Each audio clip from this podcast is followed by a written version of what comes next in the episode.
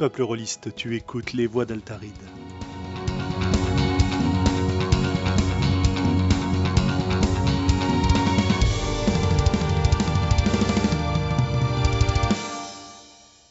Numéro 41 des voix d'Altaride.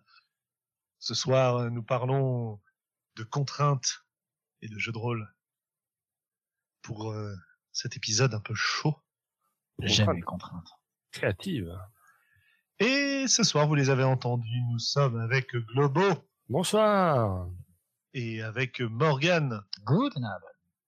Voilà. Alors Globo est dans son dans ses foyers à Nantes et Morgan m'a rejoint à domicile pour que nous puissions avancer sur ce sujet formidable qui nous occupe aujourd'hui.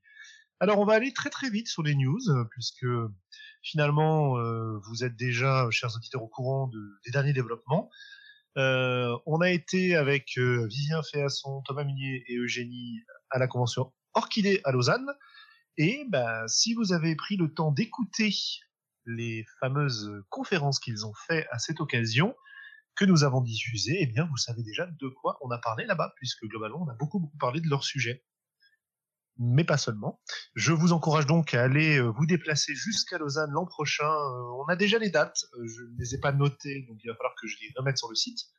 Mais on a déjà les dates pour les- la prochaine édition d'Orchidée, avec de nouveau euh, des conférences pour ceux que ça intéresse, beaucoup, beaucoup de jeux de rôle pour ceux que- qui, qui ont envie de jouer des parties.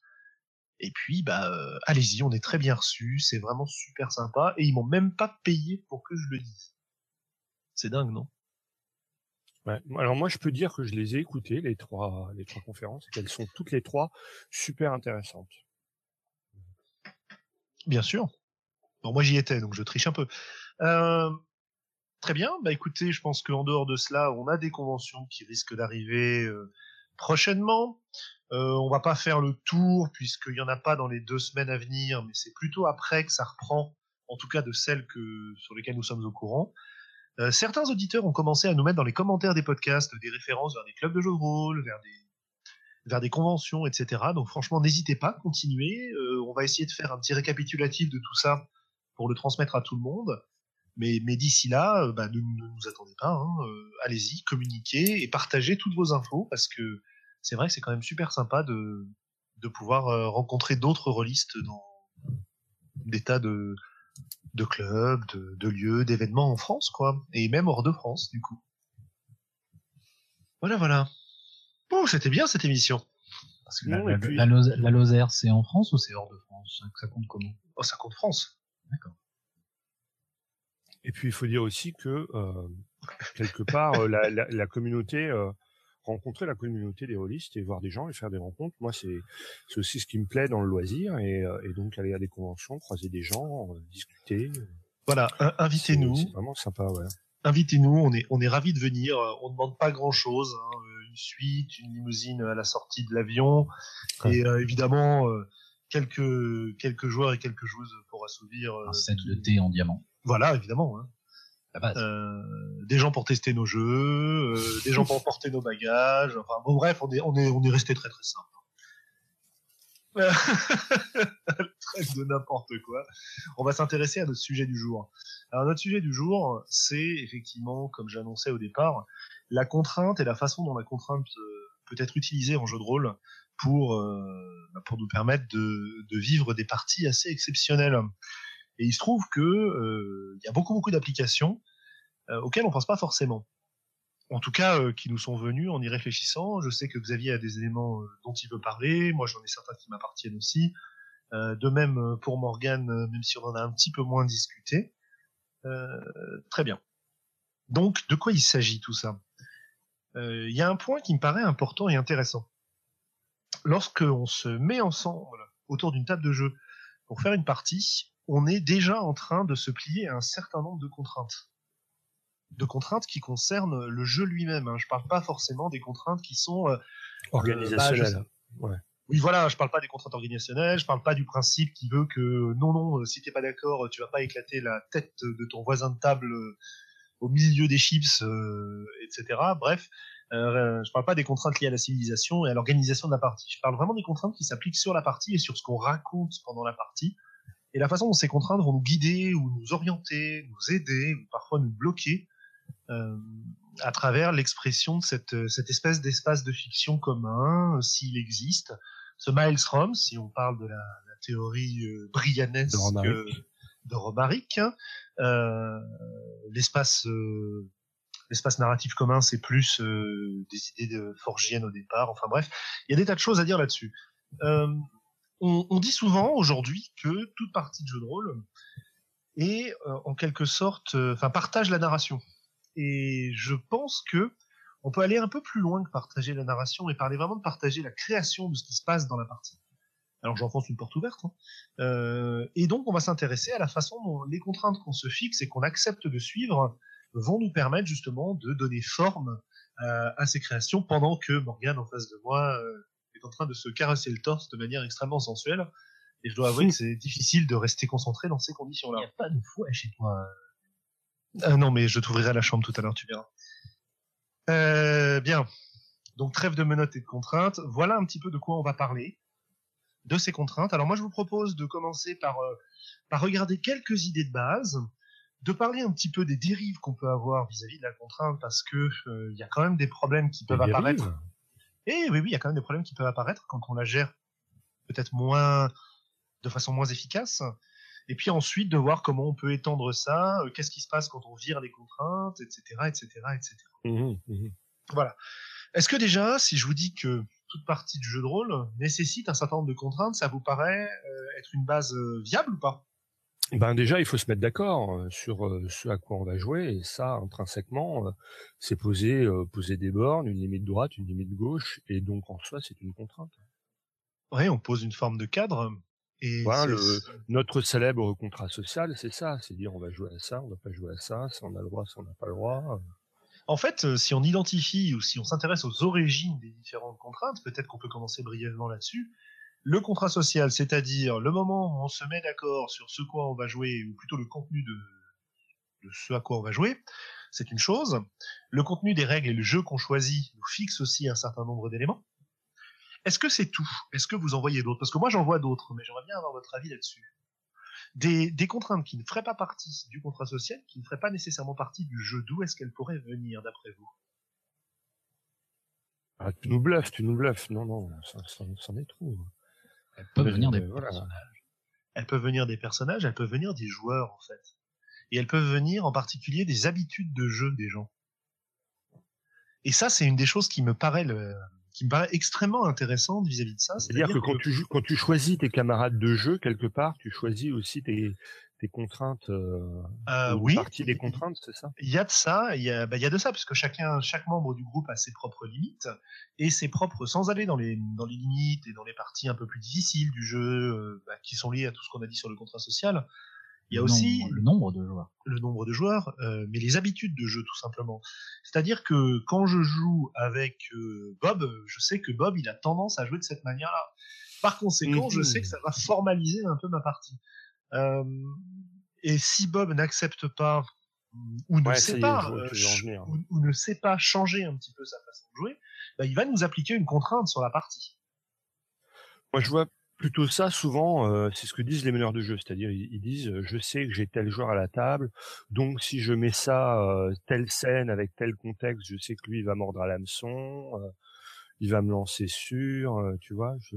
Ouais, c'est une ça, possibilité. Je, oui, c'est un petit peu ça, mais en fait, c'est plutôt l'idée de, De la même. Euh, alors, si je veux vraiment étendre ce que je suis en train de dire, je pense que les idées qu'on va apporter à une partie de jeu de rôle, elles vont dépendre de nous.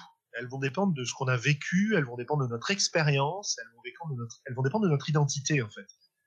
Mhm. Et que par conséquent, ça représente une contrainte à laquelle on ne pense pas forcément. Alors, est-ce que c'est une contrainte importante par rapport au reste? Je ne sais pas, mais je sais que moi, le jeu de rôle me permet justement d'essayer d'aller plus loin que ça, de dépasser ces contraintes. euh, euh, certains diraient c'est déterminisme en fait, pour, euh, pour, pour chercher à explorer des situations que je ne connais pas. Alors c'était juste, parlé, hein. c'était juste pour identifier une, une troisième source en fait, Mm. une troisième origine de contrainte euh, qui n'était pas liée au jeu lui-même et aux règles du jeu, qui n'était pas liée au contrat autour de la table directement, et qui vient du fait qu'on, quand on parle de ces sujets-là, on a tendance à souvent ignorer un petit peu les joueurs dans leur singularité, et, et ça c'est un point qui me paraît relativement important de garder en tête dans un coin de la tête. Je ne sais pas si on aura l'occasion d'en reparler dans ce podcast ou pas, mais mais gardons-le dans un coin parce que du coup, euh, en l'ayant posé, peut-être que certains de nos arguments nous permettront d'y de rebondir dessus, quoi. Voilà, voilà. De la même manière, euh, Roselyne, copine de, de Bob, ne joue jamais que des personnages féminins ou des enfants. Et donc, Et donc, bah, ça peut créer une contrainte. dans le dans le jeu suivant le jeu auquel euh, auquel tu joues et la direction que tu as envie de, de donner au jeu. Je veux dire, tu peux pas forcément euh, te balader avec un gamin de 6 ans collé au basque partout dans n'importe quel univers de jeu. Oui, oui, oui. Ni avec une Mais, femme euh, dans d'autres Là, là, tu parles, de- tu parles, tu parles de, de préférence qui en, tu parles de préférence qui en vient à un niveau où c'est devenu carrément une contrainte, quoi. Ça peut l'être, suivant de la, encore une fois de la manière dont les autres veulent le jouer. D'accord, c'est, int- c'est, Mais- int- c'est mais- intéressant. Voilà. Et voilà, l'exemple de l'enfant, il est bon, mais on pourrait avoir Marcel qui joue que des paladins, tu vois. Bien sûr. C'est- euh, L'idée est la même, quoi. ouais. Mais qui invite Marcel au jeu de rôle? Qui invite Marcel? Ouais. Qui veut jouer que des paladins? Alors, Du coup, euh, du coup, là, on, on s'égare un peu. On a parlé un petit peu de ses origines. Je me dis que justement, en gardant ses origines en tête, on peut s'intéresser à des contraintes et à l'effet de ces contraintes autour de la partie. Le premier point, celui qu'on cite en fait le plus souvent, à mon sens, à ce propos-là, c'est la contrainte comme germe de création et comme inspiration de jeu. Mhm. C'est-à-dire, euh, bah, pour prendre un exemple extrêmement concret, euh, je vais prendre l'exemple de ce qu'on a fait, euh, de ce qu'on a fait La la semaine enfin, il y a deux semaines, dans Enfin. l'épisode précédent, on a tiré un certain nombre de mots-clés. Et à partir de ces mots-clés, on a créé ensemble un, un cadre de, Jeu. de jeu, un espace de jeu, dans lequel peut-être qu'on jouera un jour, peut-être pas. Mais l'exercice lui-même était relativement intéressant parce que, à partir de ces mots-clés, on a fixé des éléments. Et en ce qui me concerne, en tout cas, ça nous a permis de démarrer d'une page blanche et de construire quelque chose. Ça, c'est, c'est vraiment, tout le monde n'a pas dû, c'est compliqué pour certaines personnes d'envisager que, euh, en fait, le fait de, restreindre sa liberté, ça va, ça va générer des idées, générer, euh, donner un axe, euh, générer une énergie. La plupart des gens, euh, dans la, en tout cas dans la pensée populaire, imaginent que, euh, au contraire, si on n'a pas de contraintes, on va pouvoir créer ce qu'on veut et donc que ce sera très riche.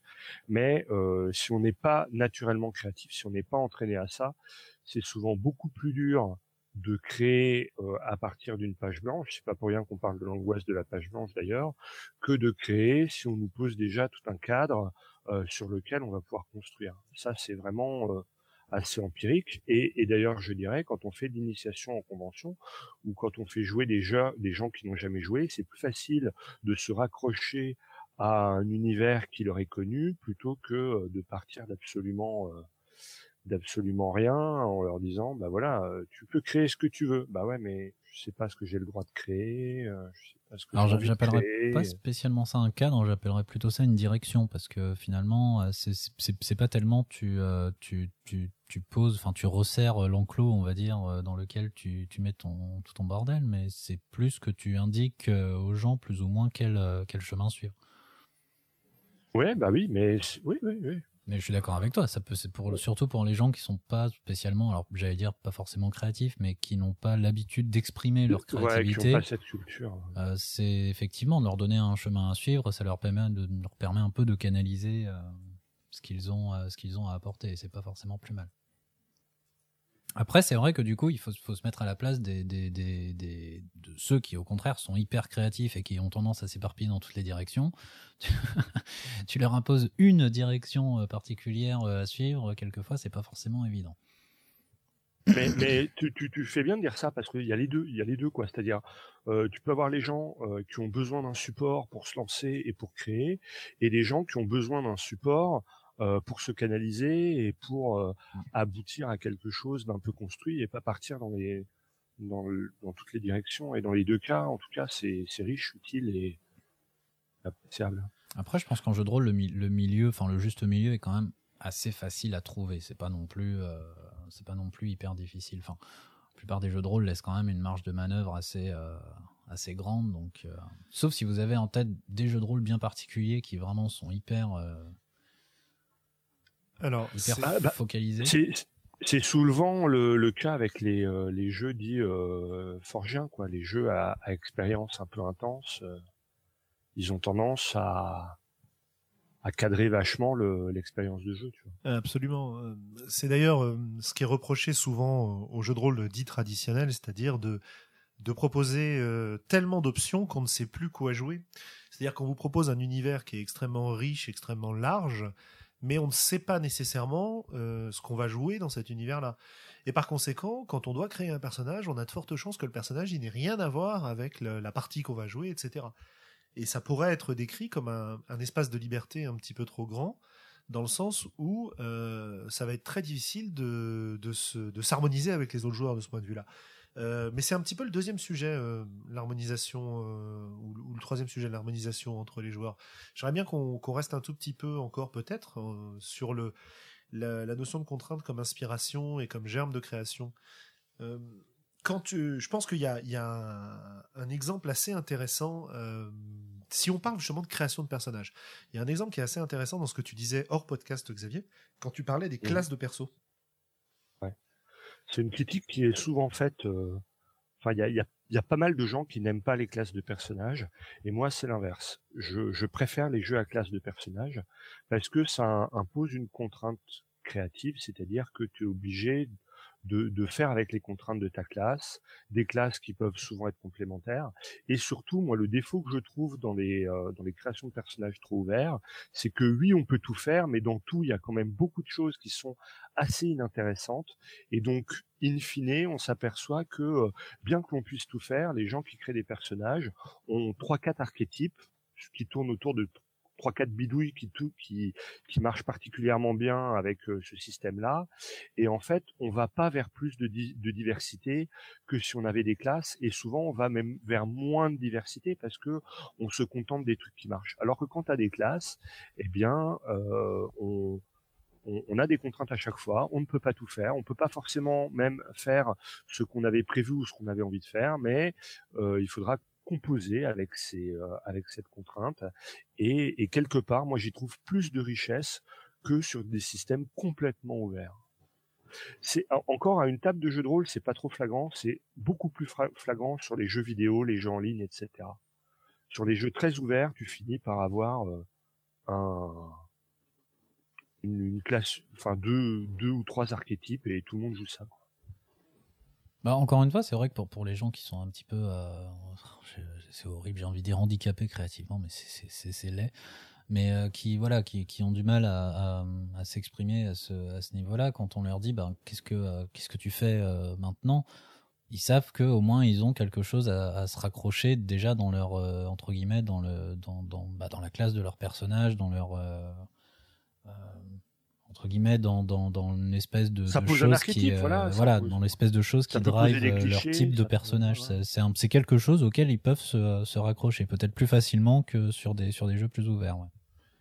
et toi toujours pareil pardon vas-y euh, Xavier te, te te dire tu peux tout faire euh, c'est c'est pas non plus te dire euh, ce qu'il est intéressant de faire tu vois oui, ça c'est un, un point hyper intéressant aussi. C'est-à-dire que dans un jeu où tu as un certain nombre d'archétypes qui sont disponibles, que ce soit des classes de personnages ou que ce soit d'autres formes de personnages, hein, parce qu'il y a des, il y a des tas ouais. de jeux qui n'utilisent pas de classe mais qui cadrent bien ce que tu vas jouer, ça te, ça te donne un point de départ. Alors ça peut paraître comme une, ça peut paraître être une contrainte. Enfin, c'est une contrainte puisqu'on limite tes options.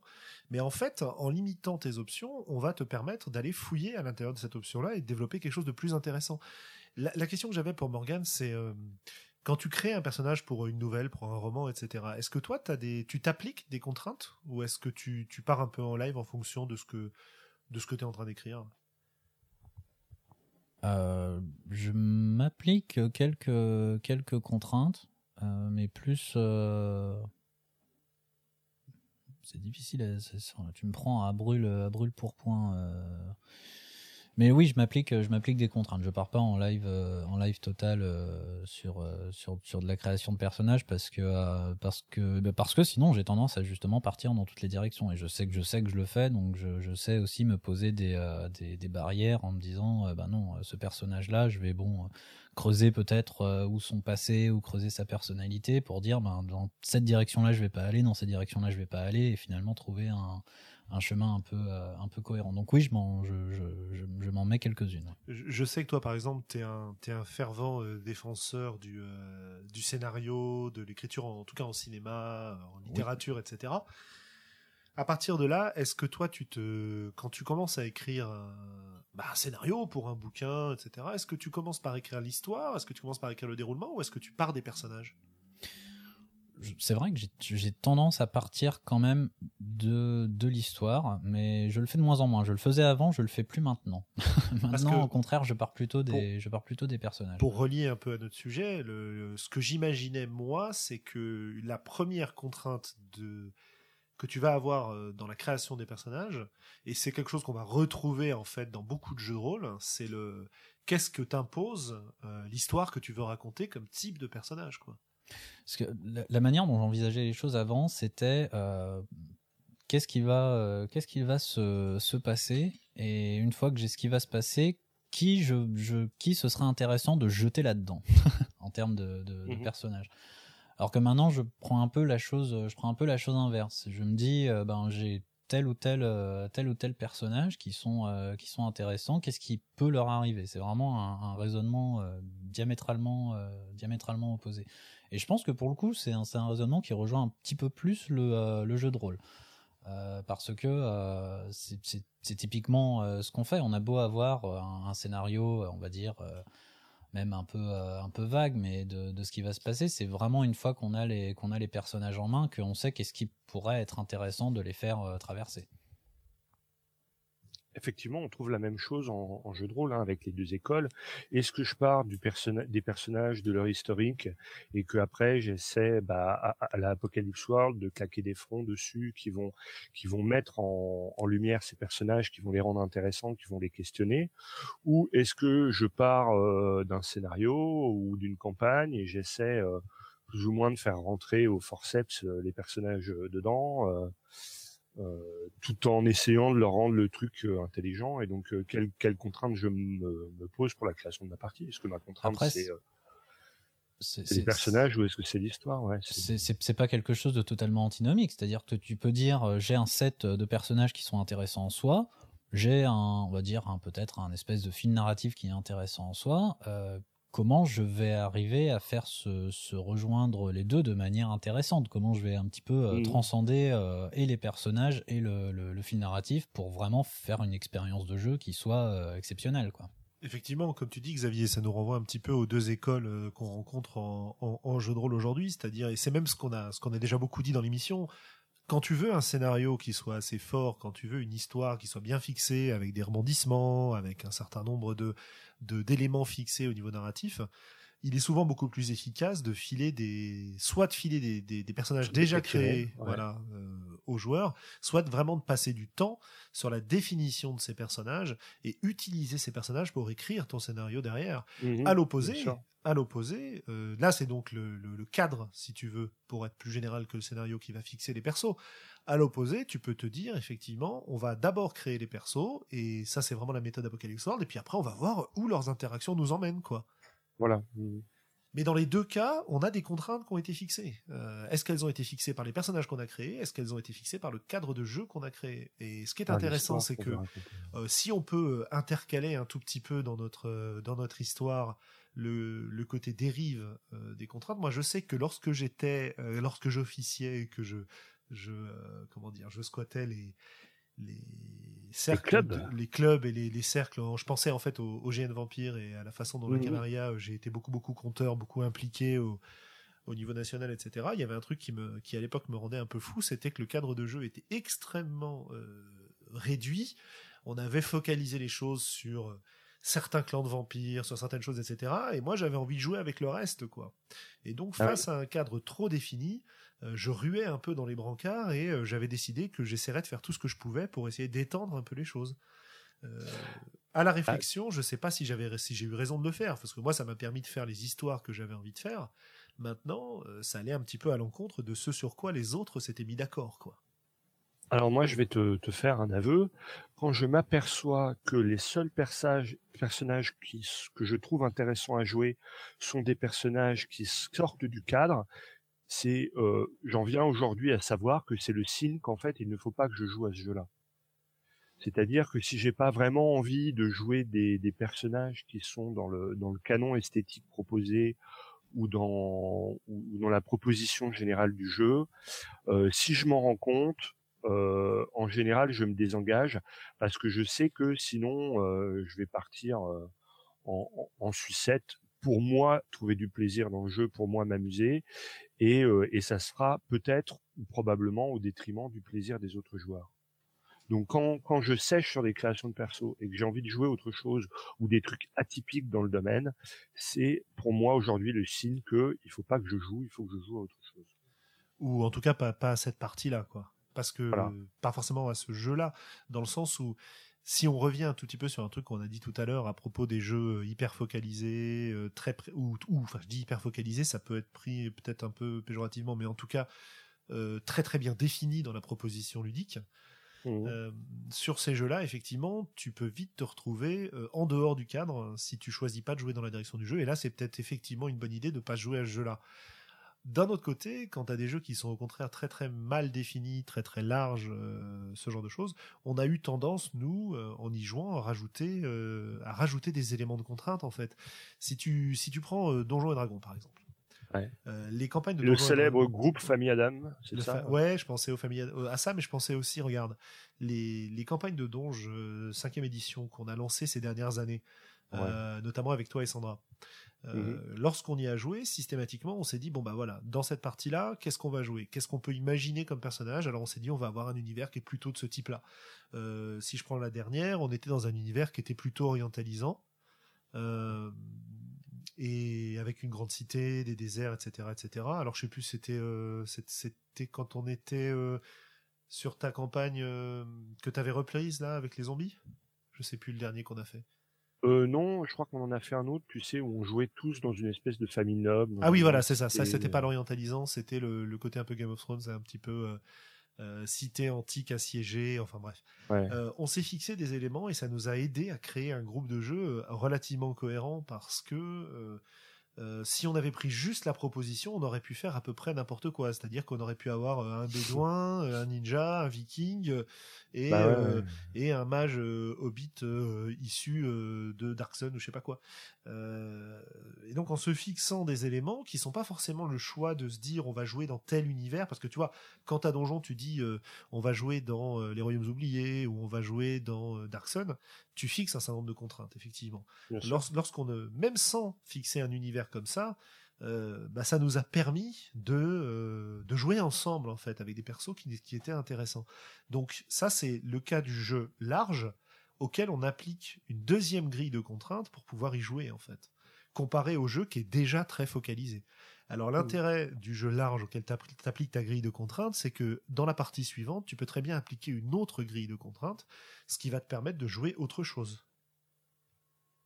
Ben oui, oui, oui, oui, oui, oui. C'est, c'est le principe. Et euh, mais le, le revers de la médaille, c'est que euh, si tu poses pas de contraintes, tu, euh, tu retombes sur ce dont on a déjà parlé, c'est-à-dire le, le concept du du groupe Famille Adams avec des personnages qui ont aucune euh, aucune corrélation euh, euh, l'un envers l'autre et, et où on sait, on sait jamais sur quel pied danser, dans quelle direction aller comment satisfaire un peu tout le monde, comment éviter les conflits. Et donc euh, le fait d'avoir posé euh, une structure de dire euh, on joue que des gens, que des que des personnages bons, on joue que des citadins, on joue que des barbares, on joue que des ça va ça va aussi limiter le groupe avec voilà hein, la, la, sorcière, le paladin, le barbare et c'est-à-dire que déjà, si on, si on, t'a, si on t'a vendu un truc en te disant on ne joue que des personnages bons, on sait que tu es parti. Moi, sans doute. Euh... Mais Alors, non, non, on a, on a, déjà eu ce podcast sur euh, jouer les mauvais. Oui, oui, j'en suis pas... un peu revenu quand même de ma période. Euh, de ta période maléfique De ma période euh, Nantes, Nantes a un effet bizarre sur toi, Xavier. Ça, oui, lequel? Bah, tu as quitté la région parisienne et tu en veux moins à l'humanité, tu as moins besoin de te défouler, c'est c'est euh, vrai, c'est vrai. Je suis moins contraint par la SNCF qui, me, qui, qui pourrait me pourrir mes soirées. Je rentre chez moi. Non, ouais. mais le, ces contraintes-là, elles sont importantes. Sur un jeu très très très très large comme Donjons et Dragons, avec euh, des dizaines de suppléments qui partent dans tous les sens, euh, effectivement, euh, tu pourrais te retrouver dans un univers médiéval fantastique avec un Jedi, un ninja, un chevalier de la table ronde et et qu'est-ce qu'est-ce que t'en fais quoi? Alors sans aller sans aller jusque là, sans aller jusque ce, ce, ce mélange un peu gonzo, un peu un peu délirant. Vous avez vu, j'apprends, j'utilise les mots que j'ai appris dans les autres podcasts. Euh, euh, sans utiliser ce mélange euh, complètement dingue, tu peux prendre, tu, tu peux prendre l'exemple de, de, L5R par exemple pour prendre un autre jeu qui est un peu, un peu alternatif, qui a un univers qui est très fort. Même dans un jeu comme L5R où tu sais que tu vas globalement jouer des samouraïs nobles, etc. une des façons d'y jouer de manière efficace que qu'on avait quand on y jouait, c'était de dire par exemple, bah là on va jouer les membres d'une même famille et à partir de là, on va essayer de faire avancer les objectifs politiques de la famille dans l'empire de Rokugan, etc., etc. Donc, en se fixant un certain nombre de d'éléments, on, arrivait. Alors, on a souvent défini ces éléments nous dans notre podcast comme étant comme faisant partie du cadre de jeu en fait. Euh, pardon, du euh, du contrat social. Bien sûr. Et mhm. euh, comme faisant partie du contrat social. Donc, du coup, c'est c'est sûr que comment dire, bah, c'est quelque chose dont on a déjà pas mal parlé et qui me paraît relativement important parce que pour moi, ça fait vraiment partie de ce côté euh, j'ai une page blanche quand je commence à jouer. Ça peut être intimidant. Alors évidemment, on a des joueurs qui vont tout de suite, tout de suite euh, être extrêmement inspirés et ils vont se dire ah ouais, moi je veux absolument jouer ça. J'ai vu un film hier, ça m'a vachement plu. J'ai lu un bouquin, j'ai une idée de perso que j'ai envie de jouer. Et puis on a toujours, toujours des gens qui se disent ah ouais, mais qu'est-ce que j'ai envie de jouer quoi? Et, et, et le, les éléments fixés euh, jouent le rôle de contrainte. Alors ça, c'est peut-être des éléments qui viennent des joueurs, qui viennent du contrat social. Euh, qui viennent du jeu, mais il y a aussi d'autres éléments dont on n'a pas parlé qui peuvent t'aider dans ta création euh, au niveau de la création de perso, puisque c'est de ça qu'on parle en ce moment. Euh, c'est les éléments techniques de règles, c'est-à-dire que mmh. tu peux voir, tu peux voir l'optimisation de personnages dans des jeux qui le permettent comme une pratique qui est parfois un petit peu à l'encontre de de la vérité du personnage, tu vois.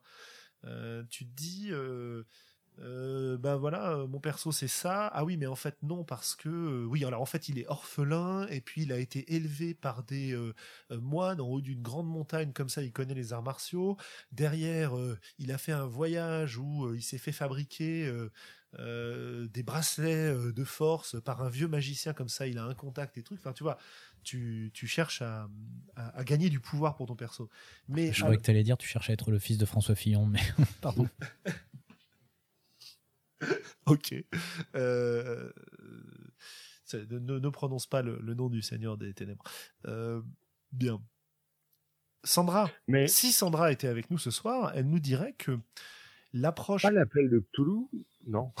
non mais l'approche de l'approche par l'optimisation lui permet au contraire de définir mieux son personnage.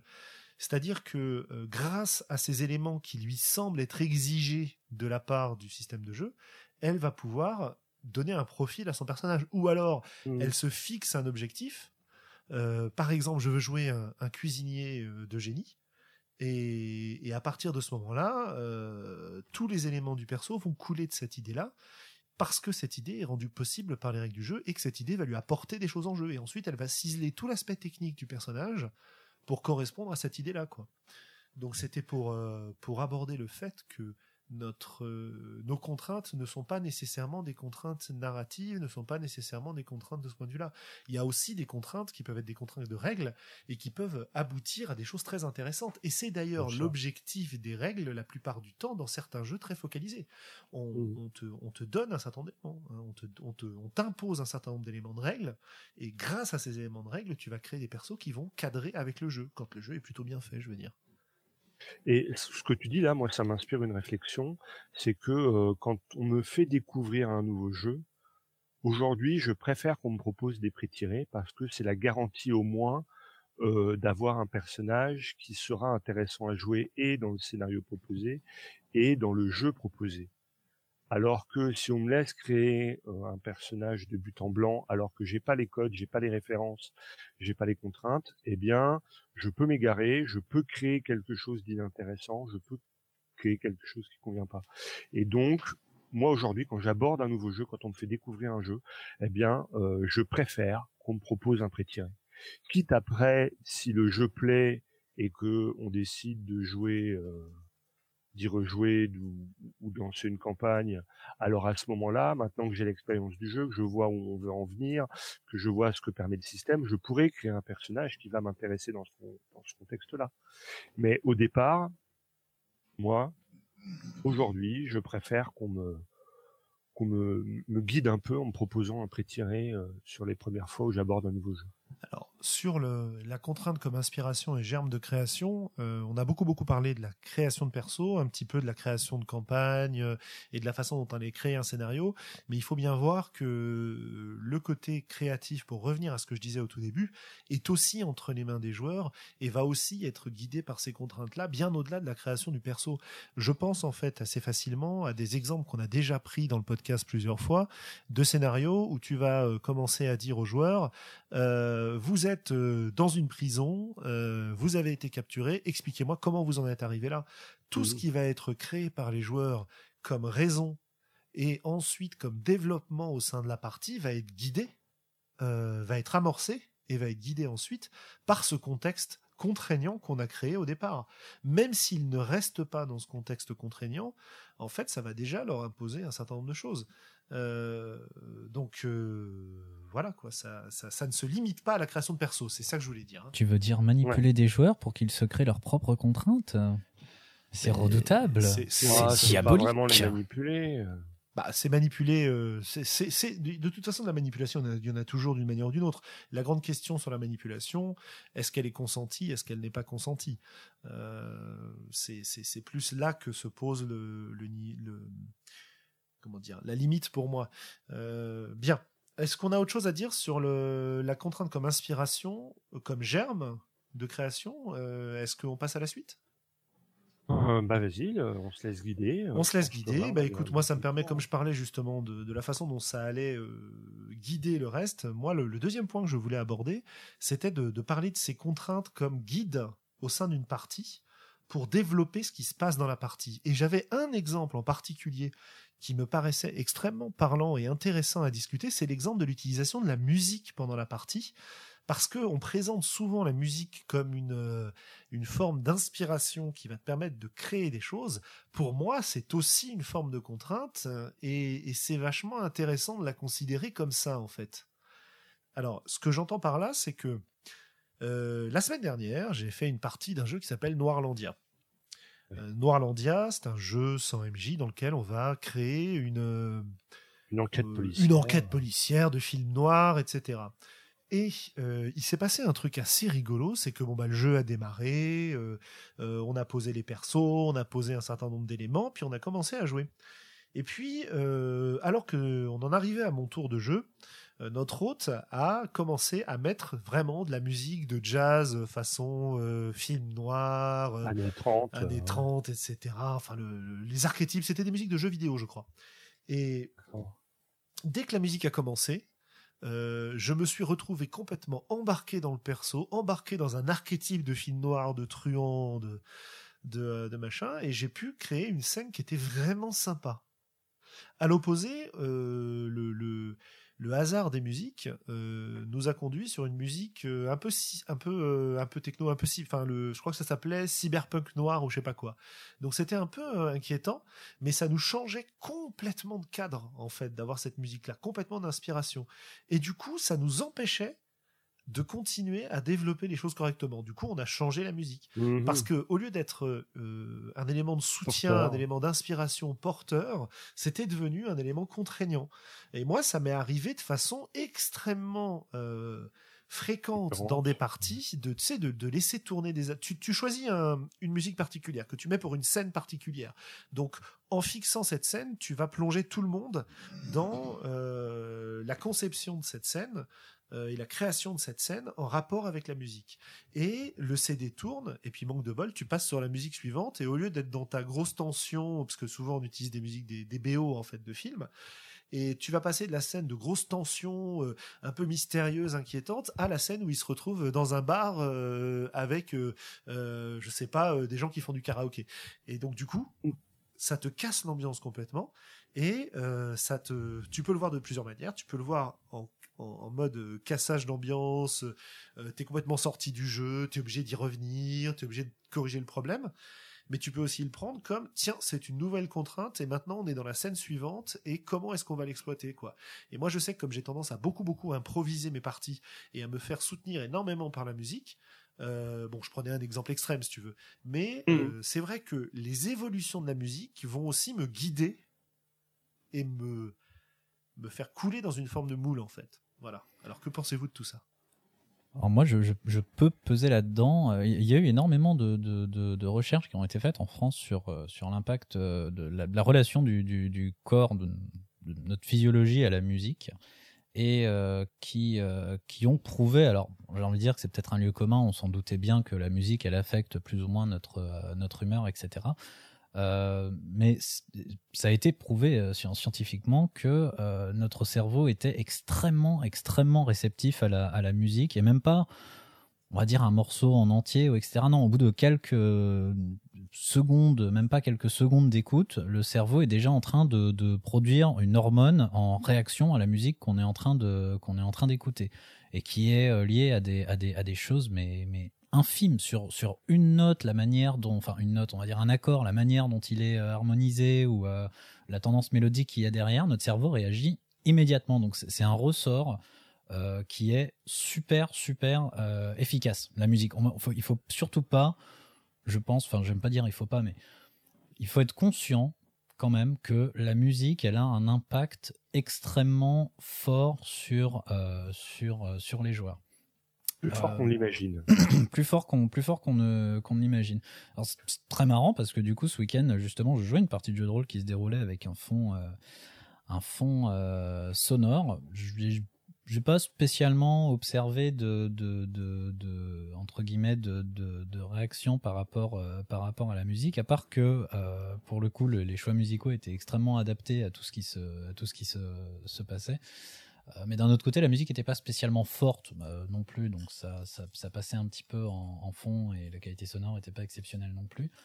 Euh, mais cela dit, euh, c'est vrai que euh, c'est quelque chose d'absolument pas, euh, pas anodin. Il faut avoir conscience que quand on met un certain genre de musique, Julien a raison, on crée immédiatement une contrainte euh, sur euh, la manière dont ça va, euh, dont ça va se jouer. Je veux dire, si les personnages sont en train de, discuter, on va dire, d'un plan d'action dans un contexte qui, peut être un peu euh, plutôt euh, tranquille, plutôt apaisé, euh, ils sont quelque part dans une pièce assis, pas, au coin du feu, mais enfin presque, et que, la musique qui passe derrière est une musique qui est, ben, je sais pas, un peu dissonante ou qui a un rythme qui n'est pas, naturel, parce qu'on est aussi sensible à certains, rythmes et à certains intervalles eh ben euh, ça, ça, peut créer chez les personnages euh, vraiment des, des chez les joueurs du coup euh, des, des réactions assez assez inattendues des, des réactions de ben là on est en train de, discuter de ça mais non il faut vraiment qu'on agisse maintenant. Bah non arrêtez vous êtes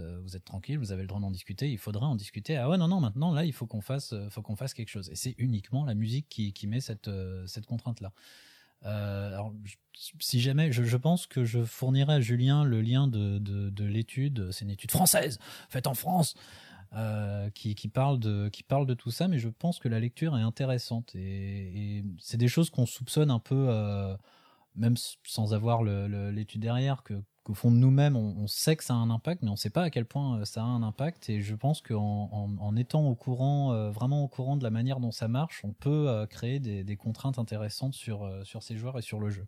Si on parle de, de cinéma, si on parle de journalisme, si on parle de médias en général, c'est évident que la musique va changer la façon dont tu reçois un stimuli, une information en fait. On le voit très très bien. euh, tu passes un, reportage sans musique et tu repasses le même reportage avec une musique. La, réaction des gens est souvent différente. Alors malheureusement, j'ai pas d'études pour appuyer ça. hein. C'est un petit peu un truc en, l'air que je dis, mais il me semble que c'est assez vrai. C'est des critiques qui avaient été faites euh, sur euh, sur certains films. Par exemple, tu prends un film qui m'avait extrêmement marqué. Alors bon, je vais attendre un point Godwin, hein, excusez-moi, mais un film qui m'avait marqué énormément quand j'étais au lycée, c'est un film qui s'appelle Nuit et brouillard. Qui, qui euh, voilà, bon, c'est c'est Nartoonable pour les intimes. c'est c'est voilà, c'est c'est pesant, hein. Et Ah, c'est- c'est bien. Voilà, euh, ce- bon, voilà. Une des critiques qui a été faite, c'est la musique qui accompagnait le film, qui renforçait euh, l'expérience horrible, euh, terrible, marquante. Et, et du coup, une des accusations, enfin pas une accusation, mais oui c'est ça, c'est une critique qui a été faite au film, euh, disant l'horreur elle-même se suffisait à elle, se suffisait à elle-même, oui, et on n'avait pas besoin de rajouter une musique euh, et du pathos dans cette histoire-là, quoi. Tu vois Donc c'est voilà, j'ai dit, hein, je prends vraiment le le, Ouais. le, le cas extrême parce que il- parce qu'il est parce qu'il est extrêmement marquant. Maintenant, euh, maintenant, euh, euh, regardez au cinéma, le, le choix de mettre de la musique ou de ne pas mettre de la musique va influencer énormément. Et ce qui est intéressant en jeu de rôle, c'est qu'on influence non pas seulement et on, on dirige et on contraint non pas seulement la façon dont les joueurs vont recevoir une scène, mais ce qu'ils vont exprimer ensuite. Très souvent, bah, depuis qu'on fait du jeu de rôle, on entend dire mettez de la musique, ça vous aide à poser une ambiance, ça vous aide à, euh, ça vous aide dans vos descriptions, ça soutient vos descriptions. Et j'ai vu un certain nombre de MJ mettre la musique pendant leur description et puis s'en désintéresser ensuite. Alors que c'est une, c'est un outil qu'on peut vraiment utiliser pendant les parties et y compris de la part de l'émission des joueurs. C'est-à-dire que eux-mêmes, étant sur la musique, vont se mettre à dire des choses qui vont être différentes s'il n'y avait pas de musique ou s'il y avait une musique différente. Alors après, évidemment, si on voulait vraiment être très sérieux là-dessus, il nous faudrait une étude dans laquelle on comparerait différents genres de musique et on comparerait l'impact. Parce que même si intuitivement on a tendance à penser que c'est vrai, peut-être que la différence entre les propositions formulées pendant la partie va être relativement minime. hein. Je, je ne sais pas. Mais je pense que c'est important. Alors sur, sur les genres de sur les genres de musique, euh, l'étude que je à laquelle je, je pense, encore une fois, j'enverrai le lien pour les pour les curieux, mais euh, euh, ne faisait pas tellement de, de, distinction, c'est-à-dire que c'était plutôt des ils parlent de, de genres plutôt agressifs et ils mettent le métal et la techno ensemble, ce qui pour moi est un espèce de sacrilège monstrueux.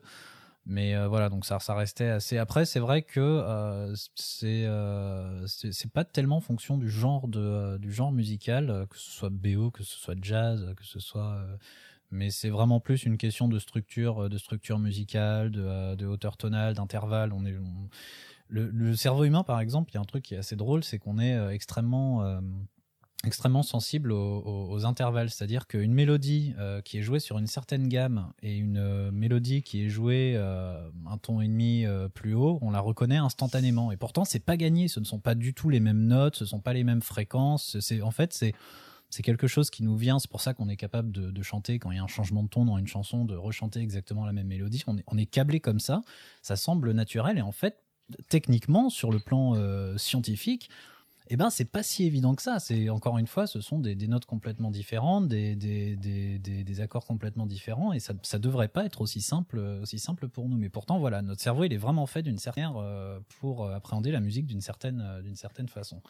Et donc voilà, ça a pas vraiment de rapport avec les quel genre, euh, genre musical. Il y a des, euh, il y a des morceaux de jazz. Je pensais à une chanson d'Ella Fitzgerald, mais je me rappelle plus du tout le, euh, le nom, qui sont, qui sont joués sur euh, des gammes pleines de, de- d'accords diminués, de sensibles, donc des choses qui sont assez dissonantes et qui au final euh, ben, restent malgré tout entre guillemets un peu, euh, un peu apaisantes, un peu, enfin ça, ça pourrait passer comme de la musique apaisante, alors que techniquement ça n'en est pas. Euh, donc voilà, mais c'est vrai que comme disait Julien, ça, pourrait et ça devrait être utilisé beaucoup plus comme un outil que comme un, que comme un accompagnement et, euh, et utilisé à bon escient parce que bah, ça peut euh, vraiment euh, changer complètement, euh, le, le- je pense, le cours d'une le cours d'une partie. Ouais. On nous dit sur le chat que un élément vraiment, enfin l'élément le plus important et le plus fondamental, je suis pas sûr d'être d'accord, mais c'est le rythme. Aussi. Voilà. Donc, euh, euh, donc ça, c'est c'est c'est hyper, euh, hyper intéressant. Ouais, tout à ah, C'est sûr que si tu mets ton morceau d'Easy Listening euh, sur ta, ta, super scène de poursuite, euh, mm. c'est mal barré. quoi. Je suis pas d'accord. À l'opposé, ça peut créer des choses intéressantes en fait. Voilà, alors que bah, si tu veux faire du burlesque, plein de. Ah oui, effectivement. Si tu veux, tu vois, ça tu veux en, en, décalage vraiment et, et créer ce décalage, ouais, ouais pourquoi pas. Moi, je suis, je suis pas très, euh, ou alors, je suis sans doute aussi sensible que tout le monde, hein, bien sûr, mais euh, mais je m'en rends vraiment pas compte.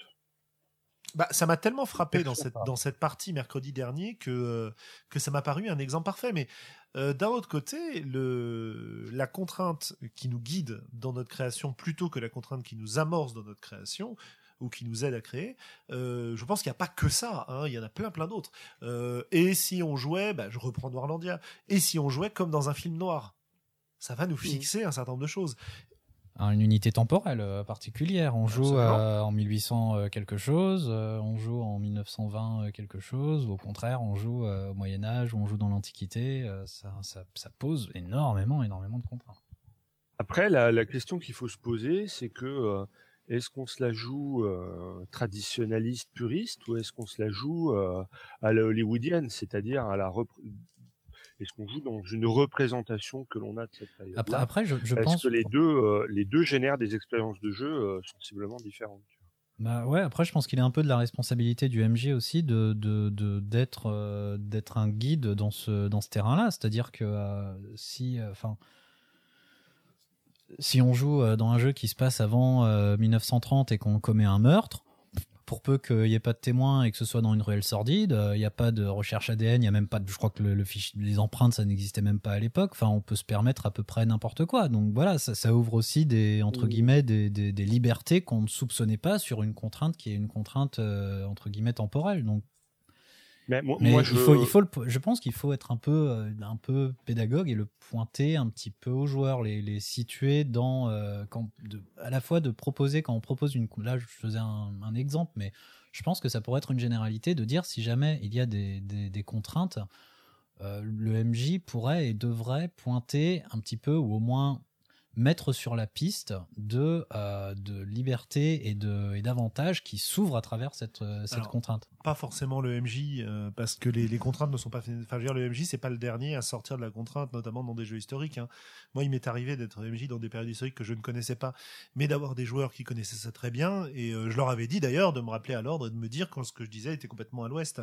Je pense que c'est une question de niveau de contrainte, ce que disait Xavier quand tu parlais de est-ce qu'on se la joue hollywoodienne, est-ce qu'on se la joue. Euh, complètement euh, historien. Je pense que pour moi, c'est vraiment une question de niveau de contrainte. Jusqu'à quel point cette contrainte est importante? Parce qu'on peut pas parler de contrainte de manière absolue. Je pense que je pense qu'elle s'applique plus ou moins forte. Et je pense que puisqu'on est en train de jouer, on a toujours, toujours, toujours la possibilité d'aller euh, faire exploser cette contrainte et d'aller à l'encontre. Parce que la violation de la contrainte est un moment qui peut être effectivement extrêmement créatif aussi. Euh, et, et- et voilà. qui génère de la surprise. Tout le Et monde qui génère de la surprise, et ben bingo, c'est pas ça. Alors, faut faire gaffe parce que la Euh. surprise peut aussi complètement te sortir du jeu. hein. Ça dépend comment c'est fait. Voilà, bien sûr. Ouais, Ça ouais, peut ouais. être perçu comme un gros Deus ex machina et Mais enfin voilà, moi je parle de ça parce que j'aime vraiment bien Miles Christie et je sais que je prends toujours, euh, soit en début de partie, de, de prévenir les gens et de leur dire euh, attention, hein, moi je joue à la version euh, hollywoodienne euh, de la Terre Sainte euh, au XIe siècle. Quoi. Je joue pas euh, de manière puriste, prof d'histoire, reconstitution archéologique. si c'est ce que vous cherchez, vous allez être déçus, je, je vous le garantis. Mais, mais c'est important de, de le dire aux gens. De même que dans le même ordre d'idées, puisque ça fait longtemps qu'on l'a pas cité, Joanne Scipion dans Sombre prend toujours le le point Scipion, point Scipion. voilà point Scipion le la il, il fait très attention à prévenir les joueurs en leur disant attention vous allez jouer des victimes. Absolument, ouais, ouais. C'est une contrainte ça, extrêmement forte de son jeu, mais qui est très, très, euh, bah, Et- justement, et qui... qui- te guide complètement. C'est un exemple parfait Voilà. de ce dont Et- je parlais, oui. Et qu'il faut absolument clarifier quoi. C'est-à-dire il peut y avoir ah oui voilà tiens bah voilà je sais pas si c'était euh, dans tes points je m'en souviens plus il y a la est-ce que la contrainte elle doit toujours être implicite ou est-ce que euh, ou est-ce qu'on peut avoir des contraintes ex- euh, enfin l'inverse quoi? Est-ce qu'elle doit toujours être explicite ou est-ce que euh, on peut avoir des contraintes implicites mais euh, mais qui vont se révéler en jeu euh, c'est intéressant ça aussi. Euh, tu as un exemple? Parce que j'ai du mal à voir ce dont tu parles.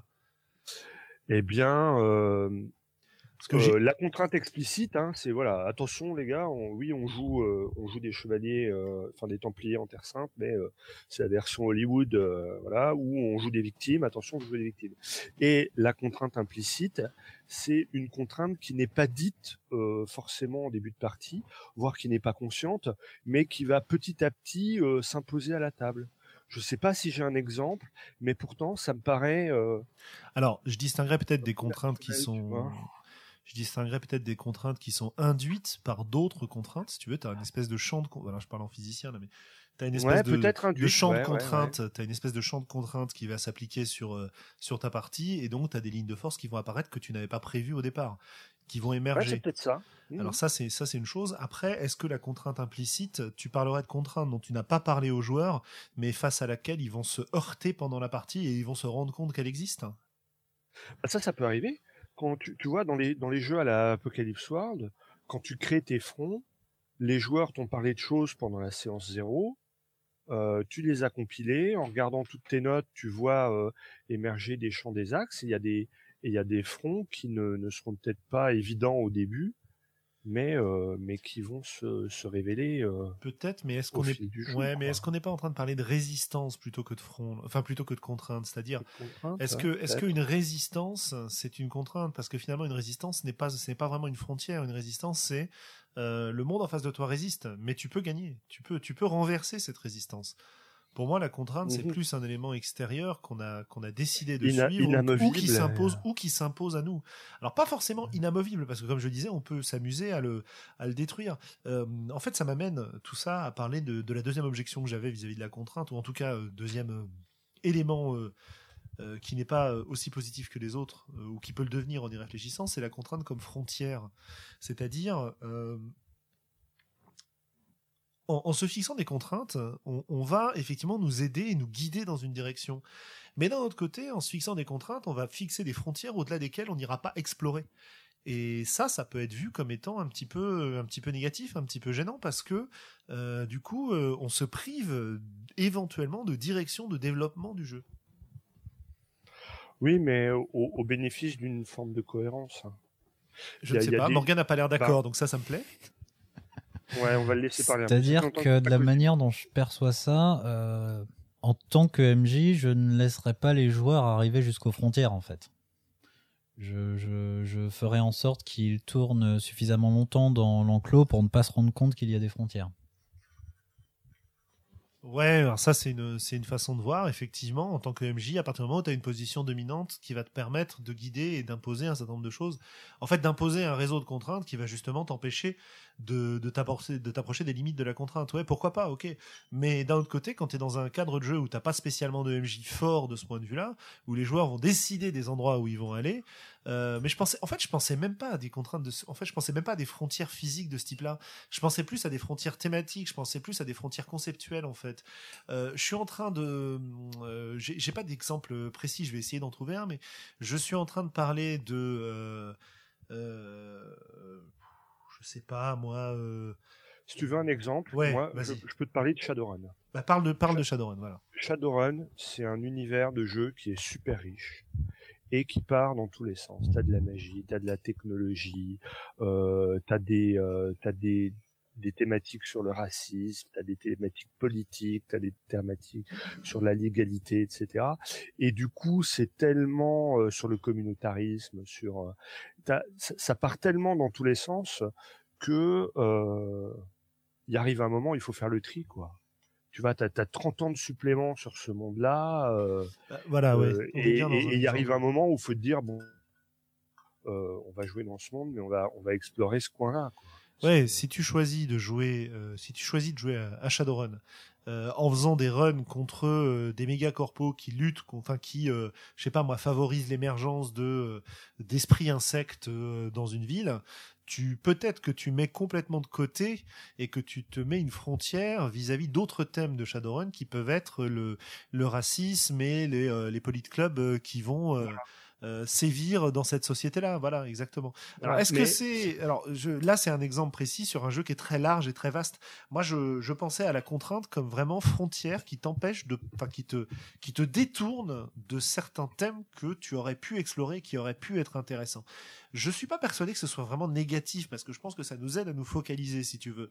Mais je pense qu'il faut pas perdre de vue qu'à partir du moment où tu commences à penser d'une certaine manière, euh, tu te prives peut-être d'aller explorer d'autres choses en fait. Ça, c'est un peu ce que j'allais dire. Je pense que c'est peut-être un peu surestimer les joueurs euh, une fois qu'ils ont. Ben, C'est-à-dire que une fois que tu as été, euh, que as été entre guillemets guidé dans une dans, une direction, que tu as un petit peu vécu dans cette dans cette direction-là. À partir dans une direction complètement euh, orthogonale euh, à ça, c'est pas. Je pense que ça vient pas spontanément et que c'est quand même suffisamment.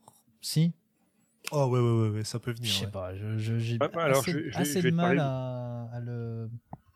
Je vais te parler d'autre chose, Julien.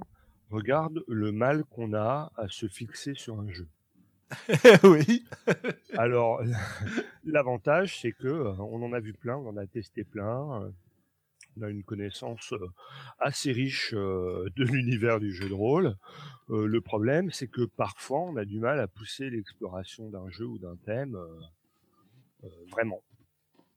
Et donc, et donc, c'est à la, fois une qualité et un défaut dans les deux cas. C'est-à-dire que, ben, bah, effectivement, peut-être que les gens qui ont joué pendant dix ans uniquement au même jeu toutes les semaines, euh, il, il manque peut-être un peu d'ouverture d'esprit, mais euh, au moins ce concept-là, et ils l'ont trituré dans, les dans tous les sens, ils sont allés jusqu'au bout.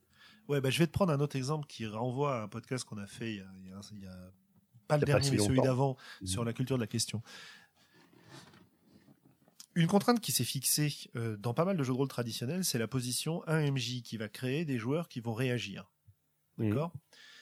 À partir du moment où tu penses de cette manière-là, tu, tu, tu mets une frontière sur la part que les joueurs peuvent apporter à la partie. Alors évidemment, ils apportent toujours, hein, parce que ne serait-ce que par, par les actions qu'ils veulent faire, ils te forcent à Ne définir des serait-ce que choses. par leur choix et leur Exactement. ils apportent. ouais. Voilà, ça on est bien d'accord là-dessus, je, je, je n'y reviens pas.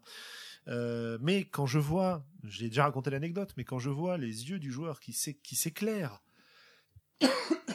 pardon, qui s'éclairent à partir du moment où il a compris qu'il avait le droit de créer des choses de lui-même, euh, il a dépassé cette frontière et il a fallu qu'on lui montre que cette frontière existait, qu'il était capable de la dépasser dans un cadre de jeu où c'était autorisé, où la contrainte seul le MJ a le dernier mot sur ce qui est créé, euh, avait volé en éclats, si tu veux. Donc Mhm. c'est aussi à ça que je, c'est aussi à ça que je pense quand je parle de, de contraintes comme frontières, en fait. Et il y a des contraintes et il y a des, euh, des frontières qui sont euh, implicites et plus fortes qu'on l'imagine. Euh, on le voit quand on essaie de faire adhérer des, des vieux joueurs traditionnels à des jeux euh, euh, du type euh, propulsé par la- l'apocalypse. Il y a une période d'apprentissage qui est longue parce que on ne joue plus comme en traditionnel, on a plus de liberté, voire les joueurs sont tenus de créer pour que ça fonctionne, Ce qui est aussi Et, une contrainte. euh, hein. ce qui est une contrainte et et cette contrainte, elle existe beaucoup moins ou, ou très peu avec des joueurs complètement néophytes et débutants. C'est facile d'initier des gens avec du euh, des jeux propulsés par l'apocalypse. Euh, c'est parfois compliqué d'y amener des, euh, des vieux joueurs. Morgan acquiesce vigoureusement. Oui. Merci Morgan. Ok, donc contrainte comme inspiration, germe de création, con- contrainte comme guide. Euh, on a parlé un petit peu du troisième point dont je voulais parler hein, déjà, qui était la contrainte comme moyen de d'harmoniser le groupe, c'est-à-dire de, en gros, avancer tous dans la même direction vers un lendemain qui chante, camarades. Euh, C'est la lue. Voilà, non, euh, un peu plus sérieusement. Euh, on vous fera l'hymne narrativo-vegan euh, une autre fois. Qui est écrit. hein. C'est ça, c'est à partir du moment où je, je suis je, je, je suis un groupe, c'est un peu bizarre de dire ça comme ça, mais à partir du moment où Où je, veux sommes, un, où je veux un groupe. nous sommes un groupe, un où nous sommes un groupe, et nous avons accepté de respecter les mêmes contraintes, on va pouvoir travailler ensemble. hein. C'est le principe du contrat social de base dans son acception euh, euh, holistique, mais, mais évidemment bien au-delà. Euh, et, le fait de se fixer, euh, de fixer ces contraintes, nous permet de nous mettre d'accord et de fonctionner ensemble et de rebondir sur les idées que les autres fournissent en restant dans ce cadre-là. Parce que quand tu vas être dans un jeu où tu as un fort pouvoir créatif en tant que joueur et que tu vas devoir rebondir sur ce qu'ont dit les autres. Si tu respectes les mêmes contraintes, si tu respectes la même direction, euh, et si en plus tu es aidé à créer par ces contraintes qui ont été posées, il sera beaucoup plus facile de créer quelque chose qui va parler aux autres joueurs et sur lesquels ils vont eux-mêmes pouvoir rebondir. Et tu as un effet d'entraînement comme ça qui se crée, qui me paraît extrêmement intéressant. hein, que ce- c'est Thomas Munier qui parlait d'harmonisation quand il parle de la façon dont les groupes fonctionnent ensemble. Alors je ne sais plus dans quel euh, atome de jeu il parle d'harmonie, mais euh, il parle d'harmonie, il parle de connivence euh, selon les différents cas qu'il présente. Alors moi j'appelle ça un peu différemment, j'appelle ça tout le monde dans la même galère, mais euh, Ouais, c'est le- ouais. même concept, hein, euh, c'est qu'effectivement à partir du moment où tu es, euh, tu, tout le monde est plus ou moins dans le même dans le même bateau, c'est on va dire la solution de facilité pour maintenir un groupe euh, un groupe ensemble. Et ce qui est drôle, c'est que la, et la littérature et le cinéma et les séries d'aujourd'hui jouent énormément et s'appuient énormément là-dessus, beaucoup trop euh, finalement, et ce qui fait que du coup elle n'explore pas, on va dire, des, dynamiques de, de groupe qui sont euh, qui sont complètement qui peuvent être complètement différentes et peut-être un peu plus intéressantes. Euh, mais c'est un c'est un trope, on va dire, extrêmement extrêmement répandu. Et je pense qu'en jeu jeu de rôle ça marche ça marche bien. Mais après, je me, je me demande si c'est vraiment après, enfin, c'est vraiment nécessaire. Oui et non, mais à partir du moment où, en termes de contrat social, tu as, déjà euh, ramené des, des joueurs ensemble, bon, euh, tu, tu peux avoir Alors. euh, des, des, des joueurs extrêmement indépendants qui choisissent de non, rends-moi le vin. Pour clarifier Ouais, euh, ce que tu ça- dis, ça- j'ai réussi à te distraire et à t'interrompre. Pour clarifier ce que tu dis, toi tu nous parles des personnages qui sont dans la même galère. Ouais. D'accord. Mais euh, par- voilà, à partir du moment où, en termes de contrat social, tu as rassemblé des joueurs qui acceptent de jouer ensemble, tu, tu te dis qu'ils vont quand même faire un effort pour jouer ensemble, un minimum, même si euh, il y en a qui peuvent être encore une fois un peu plus indépendants, un peu plus euh, etc. Euh, je vous emmerde, je vous aime pas et je vais faire mon truc de mon côté. Il y aura quand même euh, au minimum un minimum de dynamique de groupe. Mais sinon, c'est clair que euh, le- le- les contraintes entre guillemets communes euh, soudent des gens, euh, des gens ensemble. C'est encore une fois, c'est vraiment un, ressort narratif extrêmement éculé. Alors moi, je, pensais plutôt, je pensais pas tellement à l'arme, enfin, au rassemblement des personnages, même si c'est un point intéressant que tu soulèves là. Je pensais vraiment à l'harmonie entre les joueurs au moment où ils vont se poser, enfin, vis-à-vis de ce qu'ils vont introduire dans la partie, dans le récit, euh, dans la fiction. C'est-à-dire tout ce qu'ils vont dire.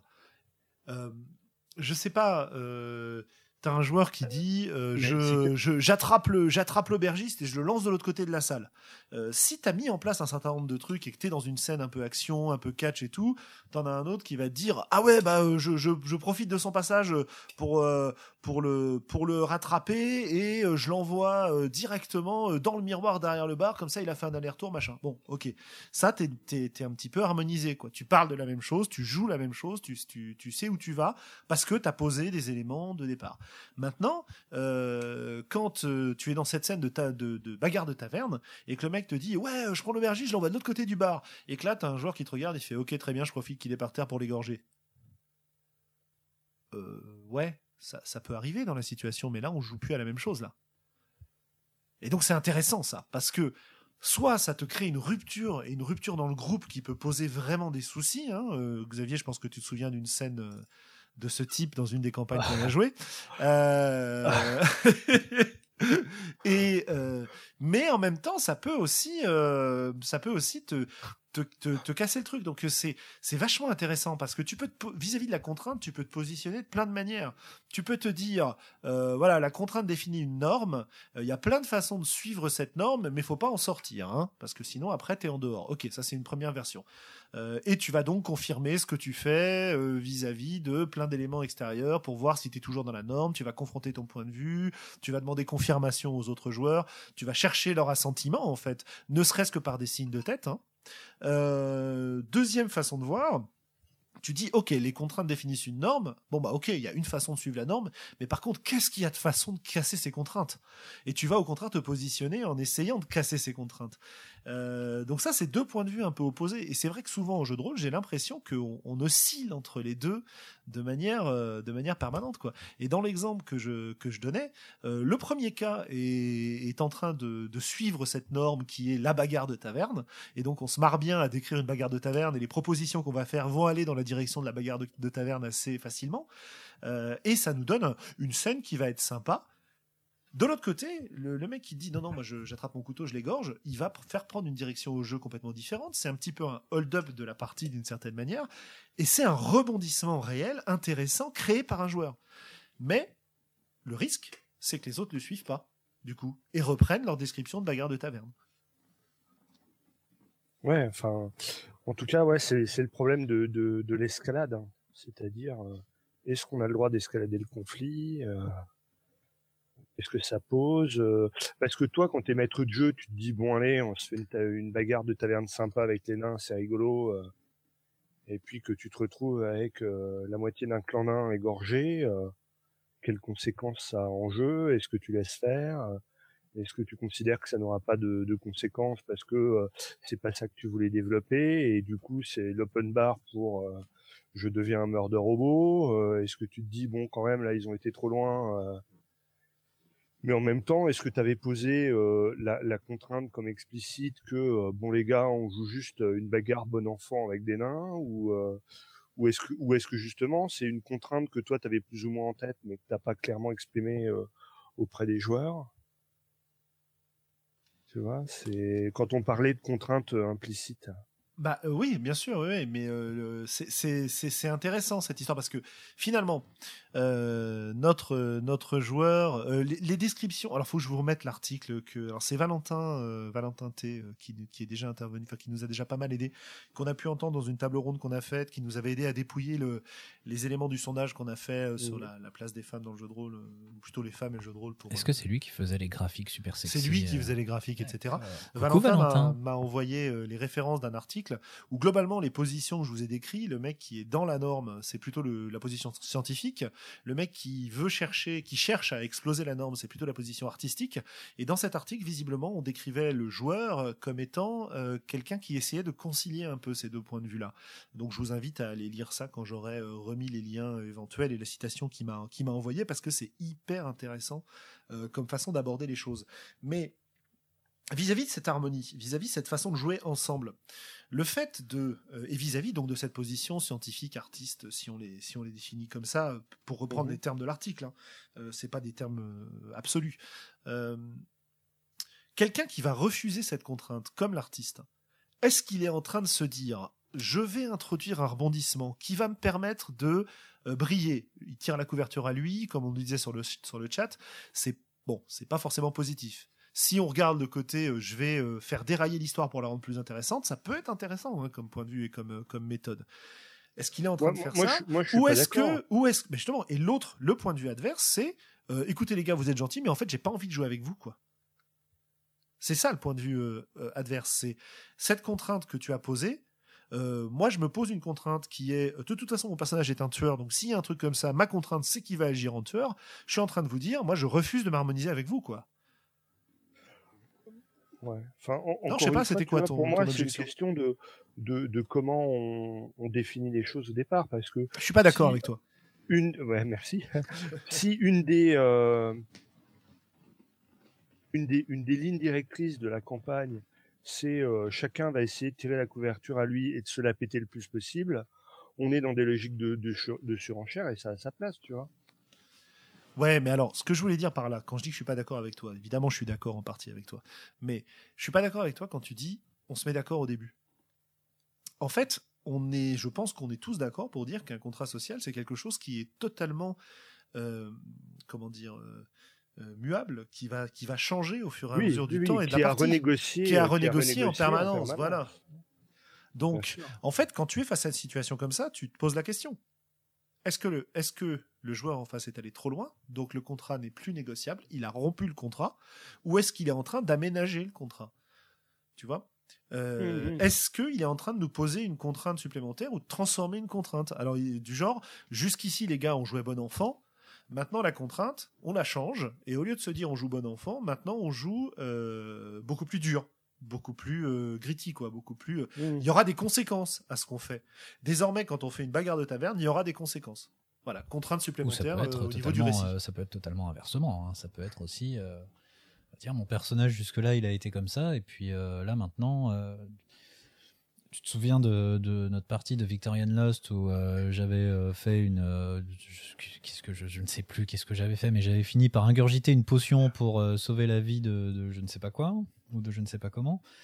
Et mon personnage a été euh, complètement. euh, T'a- T'avais mangé des trèfles euh, mange-mémoire ou un truc voilà, comme ça. il me j'avais mangé hein. des trèfles et du coup mon personnage, la personnalité de mon personnage a été complètement euh, inversée euh, de presque complètement et ça, ça offrait entre guillemets un challenge un peu. Mais moi c'est vrai que j'aurais plutôt vu ça comme un challenge. Ça, ça, ça c'est pas ça se pose pas vraiment pour moi au niveau du contrat social mais plus comme un challenge de jeu pour les joueurs de dire on a quelqu'un euh, dans notre dans notre groupe qui est en train de, de, de, challenger à la fois notre groupe de personnages et notre groupe de joueurs. Parce que euh, le, le personnage en tant que entre guillemets reflet du genre avec qui on avait l'habitude de jouer euh, il est en train de, de devenir une autre émanation euh, avec qui on va devoir faire des choses différentes. Et je trouve ça, moi, je trouve ça plutôt, euh, intéressant et je vois pas ça tellement, encore une fois, comme un aménagement du contrat social parce que, enfin, on, sait très bien qu'en tant que joueur, on peut être, on peut incarner plusieurs personnages. C'est ju- c'est juste qu'il va falloir effectivement repenser complètement la manière de jouer avec ce personnage-là, mais pas spécialement avec ce joueur pour le coup. Mhm. Ouais, intéressant. Euh, c'est bien les challenges. Ben oui, bien sûr, c'est bien les challenges. Euh, Mais, mais c'est toujours ouais. pareil, le, le challenge, enfin, le fait de se poser des contraintes, ça concourt souvent au challenge. Bah, évidemment. Ça permet de le formaliser notamment. Voilà. Après, je parle encore une fois, je parle d'un challenge. Enfin là, pour cet exemple-là, qui était un challenge euh, euh, jouable. Quoi. Enfin, je veux dire, c'était c'était pas quelque chose de euh, de, de vraiment euh, insurmontable ou. Voilà, Ça- une, ça, une ça contrainte, pourrait. Hein. C'est aussi un moyen de, de pimenter le jeu ou de le complexifier euh, si tu estimes euh, bah, en avoir besoin. hein. Absolument, ça nous guide, ça nous aide, ça nous permet de nous diriger, ça nous permet de, de nous poser des limites qu'on peut ensuite choisir de, de, de briser. Ça nous Ouais. permet aussi de jouer ensemble. Et tout ça, c'est vachement intéressant, quoi. Euh, on nous disait dans le chat un peu plus tôt que la différence entre une conversation entre potes et un jeu de rôle, c'est finalement l'ensemble des contraintes qu'on accepte de respecter. Mais sans doute, ouais. Sans doute, sans parler de contraintes. Alors, euh, j'aime bien parler de contraintes de cette manière-là parce que je suis pas en train de parler de règles, en fait. Et ça me paraît plus intéressant de parler de contraintes que de règles de ce point de vue-là, que ce soit des règles euh, définies par l'univers. hein. Euh, L'exemple qu'on donne toujours, euh, c'est Bloodlust avec euh, le, le peuple des Seekers euh, qui ne contient pas de mal parce qu'elle tue tout leur mal. Donc, tu veux jouer euh, Seekers, tu peux pas jouer un homme. C'est pas possible C'est pas possible. tu vois? C'est pas possible, c'est une règle du jeu qui est pourtant pas une règle mécanique, si tu veux. C'est juste une règle que- qui est imposée par l'univers. Ouais. Donc, la définir comme contrainte plutôt que comme règle, ça me paraît intéressant parce que du coup, ça veut dire quoi? Ça veut dire que si tu veux vraiment jouer un homme, mais que c'est pas possible chez, les Seekers, bah, tu vas peut-être intégrer le fait que tu es une contrainte et commencer à réfléchir à la façon dont tu peux jouer avec le genre de ce point de vue-là. quoi. Euh, et donc, ça t'ouvre un espace de jeu auquel tu n'avais pas pensé. Encore une fois, les règles, moi je vois, ça, ce que je disais en début de podcast. Les, les règles, par contre, je vois ça comme un cadre, effectivement, et les contraintes beaucoup plus comme une, direction. Si on prenait l'exemple d'un tableau, par exemple, ce serait qu'effectivement on doit peindre une toile qui fait euh, euh, 100, euh, enfin un mètre sur euh, sur deux. Ça, c'est la règle. C'est que de toute façon on peut pas, on peut pas déborder parce que sinon on peint sur le mur. Euh, et la contrainte, bah, ce serait de ne pas utiliser la couleur bleue. Et là, euh, nécessairement, on fait pas un paysage maritime, par exemple, ou alors on le fait d'une manière qui euh, qui est euh, qui part dans un autre dans une autre direction. On fait de l'abstrait, ou on fait du d'expressionnisme, ou j'en sais rien quoi. Ouais, mais justement, le fait de dépasser le cadre de ta peinture, c'est aussi ça qui peut être intéressant dans une démarche artistique, de commencer à, à remplir le mur autour de ta peinture. Tu vois, il y a, y a- il y a quand même des choses intéressantes à dire de ce point de vue-là. Ouais, mais je sais pas, je dois être un nazi. Ah, c'est très possible. Si tu, vois, c'est le principe du, euh, tu vois, un, un- un- tu rentres chez toi et ton enfant arrive avec un grand sourire et un marqueur indélébile avec le bouchon ouvert. que fais-tu? Ça dépend. Est-ce qu'il a les yeux rouges et des dents qui poussent? Mais euh, ok. Euh, bah, écoutez, on a à peu près abordé les points essentiels que je voulais aborder de mon point de vue.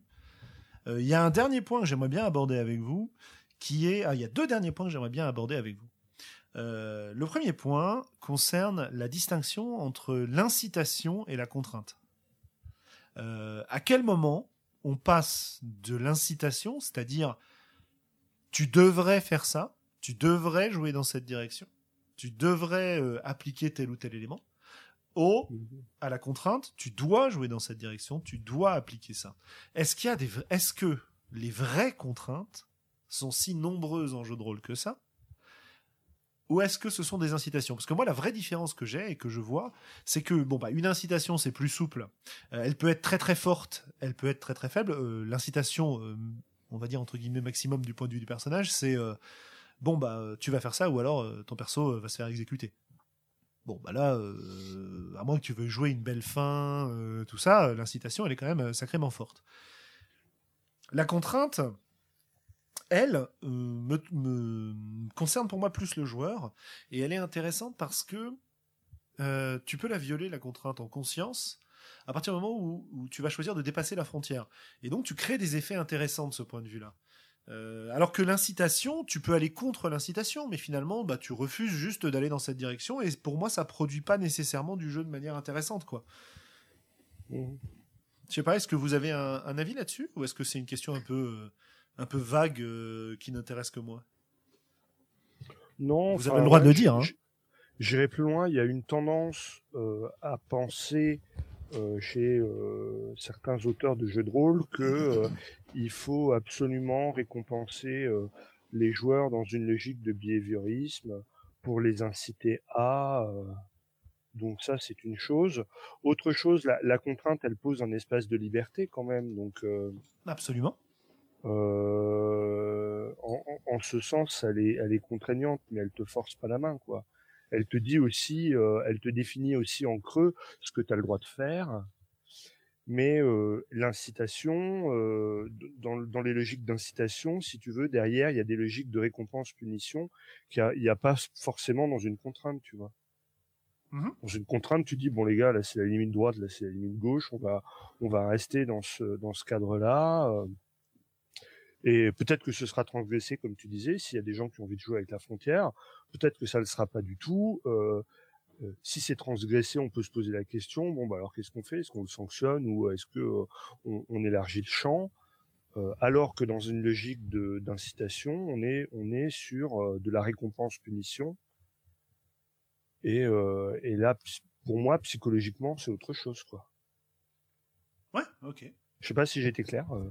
Bah, relativement, je, je suis assez d'accord Ok, avec bon. ce- cette vision-là, ouais. Ouais, ouais, ouais, mais ça rejoint un petit peu, euh, un petit peu ce que je, ce que je, j'entrevoyais aussi. Donc euh, finalement, Et ça moi, moi, les, les ça- ça logiques m'intéresse bien, ouais. behavioristes de euh, si tu fais ça, tu seras puni, mais si tu fais ça, tu auras un bonbon. euh, bon, bah, pff, ouais, euh, bon, ouais, c'est- c'est sans doute parfois nécessaire, mais point trop n'en faut, quoi. On va t'opposer l'idée que une règle est faite pour inciter un certain comportement chez un personnage, hein. enfin chez un joueur ou chez un personnage, et que par conséquent, un, un jeu qui est bien fait, c'est le jeu qui incite les bons comportements.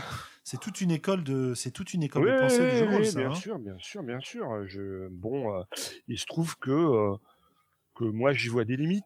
Bien sûr, moi aussi. hein. Ah, euh, À ce propos, j'invite d'ailleurs nos, nos auditeurs à, à écouter la, la conférence d'Eugénie sur le sujet euh, d'Orchidée, hein, que- qui a été publiée euh, sûr. récemment, dans laquelle, euh, alors l'intitulé de la, con- de la, de la conférence, c'est euh, Changeons de paradigme, c'est celui qui subit, qui choisit. L'idée étant, pour résumer à l'extrême et vous donner envie d'aller écouter ce dont elle parle, imaginons que ton personnage reçoive un coup de poing. Dans un paradigme habituel, c'est celui qui donne le coup de poing qui va faire son jet d'attaque. Éventuellement, tu feras un jet de défense euh, et euh, tu, te, dans tous les cas, tu te prendras des dégâts dans la gueule, etc. Alors que quand tu es dans le paradigme qu'elle décrit, quand un type t'attaque, c'est toi qui choisis si tu as besoin de te défendre ou pas, en fait. Si tu, si tu vas décrire la façon dont le coup porte et ses conséquences, ou si tu vas choisir de faire un jet, ou etc. C'est-à-dire que c'est pas celui qui attaque qui choisit d'initier le jet, c'est celui qui reçoit le coup qui choisit d'initier le jet. Et c'est euh, c'est une façon de jouer complètement différente qui est hyper intéressante. Et justement, tout à la fin de la conférence, bah, je lui posais justement euh, une question sur les notions de récompense et de punition, etc. Et, et pareil, elle donne des points de vue très intéressants là-dessus. Donc euh, allez, allez écouter. Il euh, y, a, y, a, des choses à faire. Ça dure qu'une heure, hein, donc euh, c'est pas des longs podcasts comme on est en train de faire. Et c'est très intéressant. Ouais. y compris les deux autres conférences. Hein. allez les écouter, c'est cool. voilà, bah écoutez, moi j'ai un peu. Ah non, si, j'avais une dernière, un dernier point qui me paraît intéressant avant qu'on passe au, bah, qui, qui, est forcément lié du coup à la conférence de Thomas Munier à propos du vertige logique, c'est la question de jouer sans contrainte. Euh, c'est-à-dire en, dynamitant complètement la cohérence et en se disant qu'on peut partir dans n'importe quelle direction. Et moi, un jeu que j'ai expérimenté dans cette idée-là, c'était un jeu qu'il a créé euh, euh, il y a deux ans, je crois, qui s'appelle Dragonfly, Dragonfly Motel, dans lequel tu vas faire des espèces de récits surréalistes. Tu peux, ton personnage peut être décrit comme étant massacré dans une scène, il peut revenir comme si de rien n'était dans la suivante tu, tu, tu dynamites vraiment complètement. C'est un jeu qui est un peu euh, dans l'idée de, des films de Lynch aussi, euh, avec ces éléments que tu comprends pas, euh, ce côté un peu mindfuck, etc. Et du coup, ce côté jouer sans contrainte, c'est un truc qui est intéressant aussi. Parce que ça, nous, ça nous pousse à jouer différemment de d'habitude. Moi, je, trouve, je trouve ça beau, mais très sincèrement, enfin, je suis un grand fan de, du travail de, de Thomas Munier. J'aime beaucoup ce qu'il fait, mais il y a quand même plein de fois où il va super loin et où, euh, où j'ai quand même du mal à le suivre. Ah, ça, j'en doute pas. Euh, pour te dire, pour te dire, moi, ce qui m'a permis de jouer à ce jeu-là, euh, pour faire le lien avec des choses que j'ai dit avant, c'est l'utilisation de la musique en fait, parce que c'est un jeu qui utilise de la musique. Et moi, ma contrainte qui m'a permis justement de me guider dans, dans, les descriptions que je faisais dans ce jeu-là, ça a été la musique qui passait, parce que chaque joueur peut choisir de passer la musique à un moment ou à un autre. Et donc moi, je m'en suis servi comme, euh, comme structure et comme armature, cette musique, pour décrire derrière. Donc j'ai pas vraiment joué sans contrainte. Mais, mais ça fait partie des, des, objectifs du jeu, quoi. Donc je voulais aussi le mentionner pour, euh, même si on n'a pas grand chose à dire dessus, pour dire que ça existe bah si, et que c'est si, intéressant. super intéressant. C'est super intéressant, mais euh, des jeux comme ça, il y en a pas 15 000. Hein. Il y a Dragonfly Motel. Et, et une fois de plus, Thomas, il a, pour le coup, il va explorer les, les, les, les extrémités du, du, monde du jeu de rôle et nous proposer des trucs. Euh, faut, faut le suivre, hein, Thomas. Hein. Je, je, trouve ça génial, mais mais je je sais pas si euh, il y a enfin il y a quantité de jeux, je sais pas si je peux y jouer sans lui, tu vois. Bah écoute, son sa conférence d'orchidée pour revenir là-dessus a été vraiment euh, un catalogue des différentes techniques qu'il peut utiliser et c'est hyper intéressant à, de piocher dedans. Ok, je pense qu'il faudrait que j'écoute la conférence pour avoir un avis parce que ça, je suis assez sceptique aussi. Oui, oui, non, mais j'en doute pas. Hein. C'est vraiment un truc, un, truc différent. Hein. Je, je, pense que ça marche, mais je m'en sens juste pas capable tout seul, quoi. Tu pourrais comparer ça, euh, comment comment ils disent les Américains? Je crois qu'ils parlent de, de stream of consciousness ou un truc comme ça. Tu sais, de d'écriture automatique un peu. Tu tu tu te laisses aller et ça peut ça peut produire des trucs intéressants. Très bien. Bah écoutez, je pense qu'on a fait le tour. Est-ce qu'il y a des éléments Ça peut produire énormément de choses inintéressantes aussi. Ah mais absolument, ça peut produire des choses totalement inintéressantes aussi. Je suis bien d'accord. Et, et, tu vois, c'est peut-être ça l'intérêt des contraintes. C'est aussi qu'en se posant des contraintes, on se, on se garantit euh, un, un, minimum de choses intéressantes. Quoi. Par rapport euh, en, en, en, cadrant les choses par ces contraintes. Ok. Eh bien maintenant, j'ai une contrainte pour vous, chers amis, c'est les coups de cœur et les coups de gueule. Peut-être que coups de cœur, puisque généralement en ce moment c'est plutôt coup de cœur. Euh, qui veut commencer? Pas Morgane. Est-ce que Xavier, euh, tu as des choses à dire? On va demander à Sandra. Sandra? Non, bah non. Sandra, non, non, Alors normalement, elle nous rejoint au prochain épisode. Youhou Yeah euh, Ouais, bah ouais, ouais. Moi, j'ai un, un, coup de gueule. Euh, j'ai J'aimerais euh, donc de même que j'arrive pas trop à me bouger les fesses pour me lancer dans du jeu de rôle. Euh, il y, a, y, a, pas mal de conventions qui vont arriver auxquelles j'aimerais aller et, euh, et auxquelles j'irai sans doute pas parce que c'est trop de contraintes pour le coup en termes de déplacement. Euh, je pense à la convention Troll et légendes à Mons, je pense à la convention euh, des Jeux du Téméraire à Nancy. Euh, bien que ce soit ma terre natale, c'est une journée de trajet aller, une journée de trajet retour pour un week-end sur place. J'hésite à le faire et, et du coup voilà, ça me fait râler, je bougonne et je grogne et je tergiverse. Bah il y a plus qu'à te, te déplacer quand même. Bah ouais, ouais, ouais, mais ça me fait chier aussi. tu vois, de, de, de, de, passer euh, à peu près autant de temps dans les transports que de temps à, à profiter sur place. Mais, mais c'est l'occasion, encore une fois, c'est toujours pareil. Hein, euh, les conventions, c'est génial parce qu'on va, on va croiser des gens, on va expérimenter des choses, on va aborder de nouvelles manières de jouer. Donc, euh, bah voilà, tiens, ça, ça va être mon coup de cœur.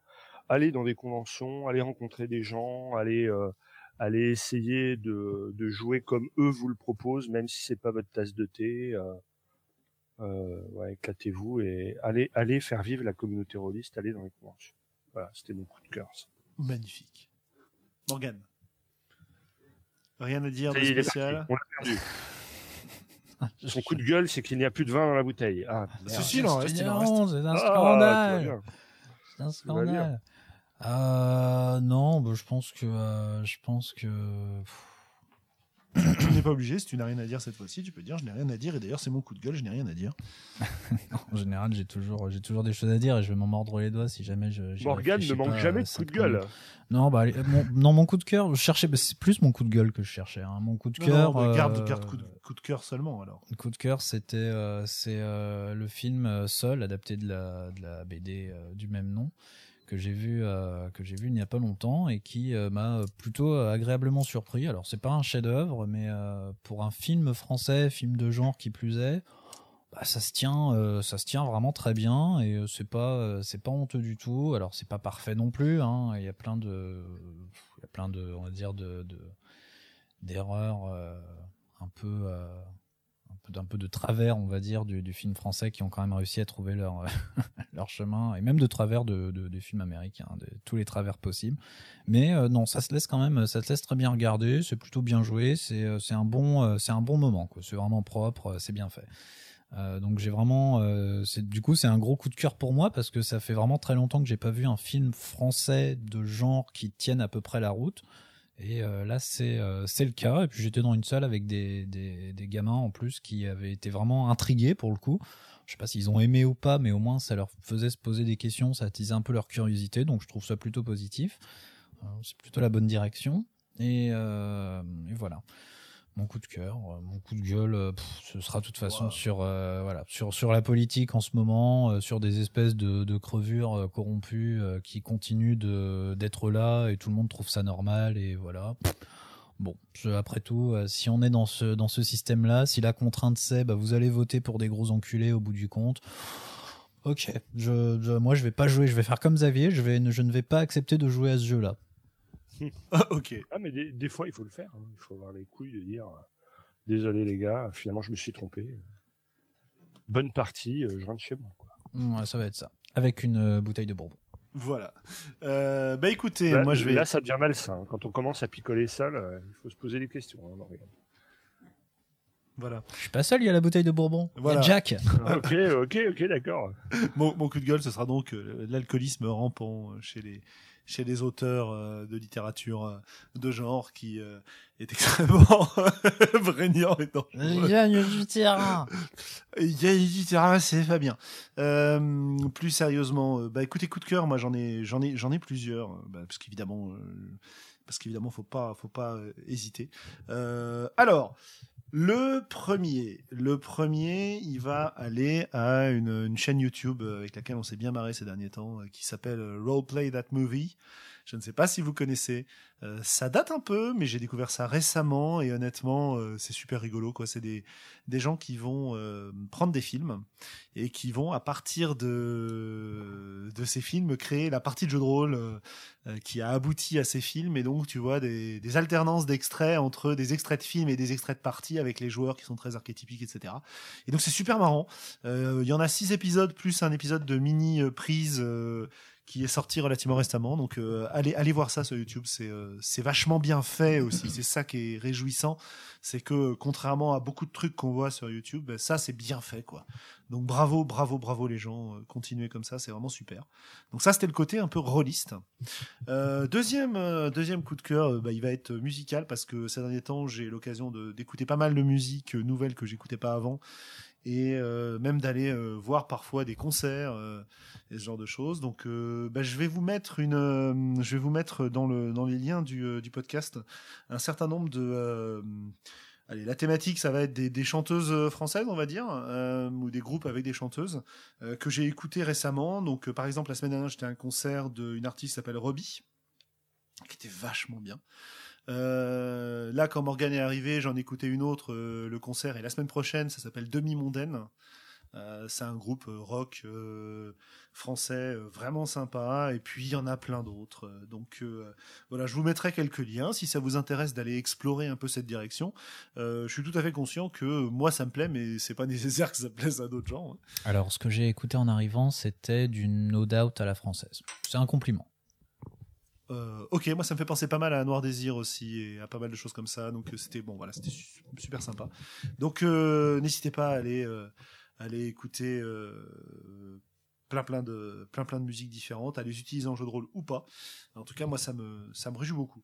Et puis un dernier point qui est pas vraiment un qui est pas un coup de cœur à proprement parler, mais même si j'ai regardé un peu et que euh, que ça m'a euh, ça m'a quand même euh, intéressé.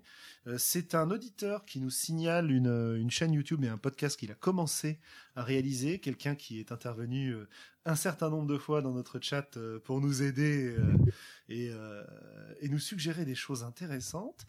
Alors je vais vous mettre le lien de sa chaîne. Je retrouve le, le nom parce qu'évidemment j'avais pas la bonne fenêtre ouverte et j'ai pas envie de dire de bêtises. Donc ça va arriver euh, tout de suite. Voilà. Alors la chaîne, ça s'appelle euh, les Chroniques Taraboriennes, hein, Tarabor, Euh, et le podcast s'appelle Les choses sur le seuil. Donc ça s'intéresse essentiellement à l'appel de Cthulhu pour les choses sur le seuil, et il a fait quelques podcasts comme ça où il parle d'un certain nombre d'éléments qui concernent ce jeu que je n'aime pas, mais que certains d'entre nous apprécient énormément. Donc voilà, n'hésitez pas à aller voir ça. C'était un petit petite mise en lumière quoi, comme euh, un auditeur qui nous parle de ce qu'il fait, ça nous fait plaisir. Donc n'hésitez pas. On a aussi, euh, comme je disais tout à l'heure, des auditeurs qui nous ont parlé de clubs de jeux de rôle, qui nous ont parlé de conventions à venir. N'hésitez pas, on va essayer de, on va essayer de relayer ça le, mieux possible, histoire de de rendre un peu à la communauté ce qu'elle nous donne en nous écoutant, et ça, ça nous fait vraiment, vraiment plaisir. Et ah tiens, on nous dit et les coups de cœur du chat. Euh, et alors, et les coups de cœur du chat, c'est pour quand? Bah écoutez le chat. Si vous avez un coup de cœur à faire, allez-y, je le lis.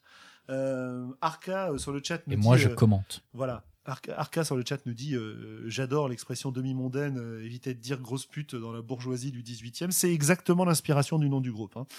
Euh, voilà. Alors voilà, coup de cœur du chat. Il y a un petit décalage, hein, c'est pour ça que ça n'arrive pas encore. Ah, coup de cœur de Mathieu B, c'est Dreamers Q.